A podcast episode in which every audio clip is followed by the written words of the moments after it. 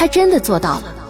二零零六年，李洪涛应聘到东江省视力障碍服务中心工作，担任视障者职业素养培训师。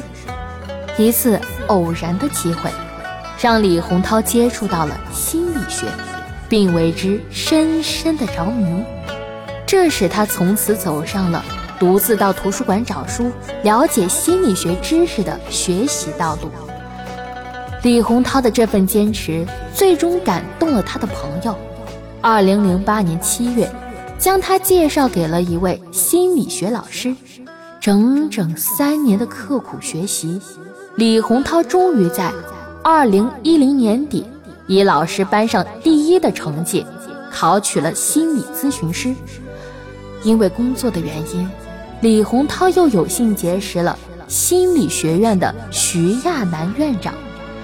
徐院长特批了李洪涛在东江西医大的蹭课资格。这场与东江西医大的美丽邂逅。为李洪涛打开了另一扇生活的窗。他上课啊，从未迟到过。当其他同学提着早餐慌忙跑进教室时，他早就坐在第一排等待老师的到来了。因为他每天啊都提前两个小时坐公交来读书。或许大多同学可以坚持一两天、一两个星期也是可以做到的。但是他一坐就是两三年呐，这是傅金华老师对李洪涛最深刻的印象。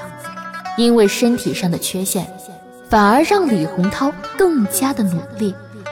他无法感知课本的内容，便拿出自己的积蓄去购买心理学方面的盲文书，